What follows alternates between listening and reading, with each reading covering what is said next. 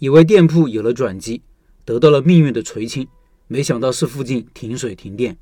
社群里一位面馆老板，店刚开一个月，遇到了很多新手老板都会遇到的问题。不过这些问题他自己可能不知道，需要别人告诉他。他的店开业以来，营业额每天大概三四百，差的时候两百多。老板说，生意最好的时候是附近小区停水停电那一天，营业额超过了一千。那天欣喜若狂，以为转机来了，命运即将改变。没想到第二天又恢复到了不死不活的状态。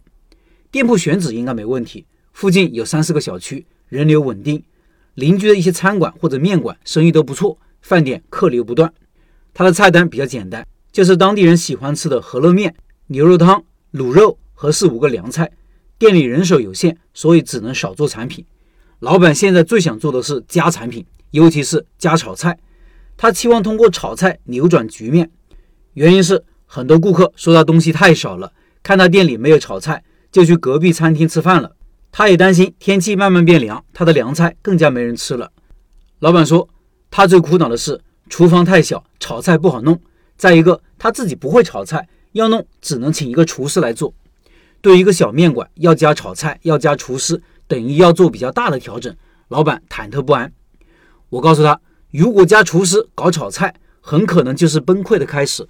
这是开错了药方，要人命的。招一个厨师，成本会增加不少，加了菜品，各种浪费也会增加，这只会增加老板的焦虑和压力。有人可能会说，加了产品，营业额就会增加呀？这是不一定的，这是想当然。通过增加新产品提高营业额，有两个基础条件：一是有一定的老顾客基础，老顾客看到有新产品出来了，出于之前消费的良好体验，再次回购；更重要的是宣传，通过上新品宣传造势，增加很多新顾客。就跟这段时间各大手机厂商上新品一样。老板的面馆刚开一个月，没有老顾客基础，更严重的是老板没有宣传意识。依然是等客上门的经营模式，这才是问题的核心。如果没有宣传意识，加什么产品都是无济于事的。产品越多，成本越高，只会加速死亡。我问老板，他现在的产品顾客评价如何？他说很不错，蛮多回头客的，有带同事朋友来的，有带家人小孩子来吃的。在确认主打产品没有问题的情况下，我更加确信就是宣传问题了。一个新店如果生意不好，大概率就是知道人太少。你东西再好，没人知道呀。吃面的顾客依然是去那几家老面馆吃，那是他们的习惯了，不会轻易改变的。他们也不知道新店的存在。我问老板，这一个月在宣传上都做了哪些事情？他说，就试营业做了免费续面，和开业做了发朋友圈送啤酒的活动。抖音也有做，不过就发了五个视频。感觉老板什么都知道，知道通过什么渠道来宣传，但是都做的不够，也做的不好。活动不痛不痒，面馆送啤酒，怎么有点烧烤店的感觉呢？抖音一个月只是随便拍了五个，约等于没做。这其实是很多人都存在的问题。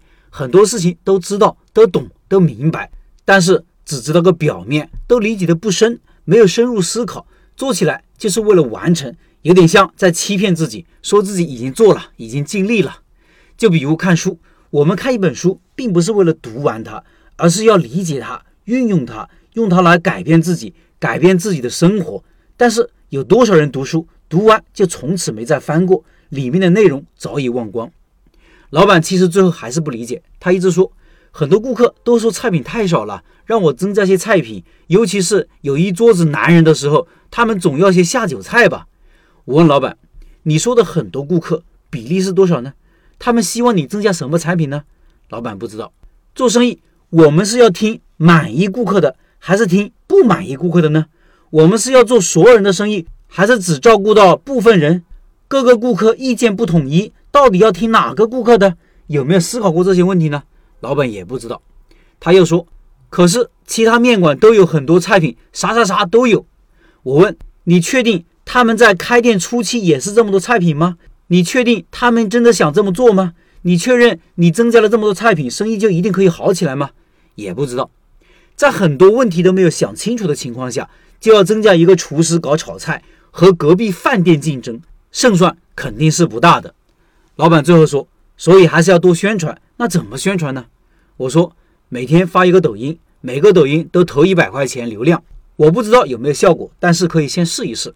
这个够简单，好操作，希望老板能做起来。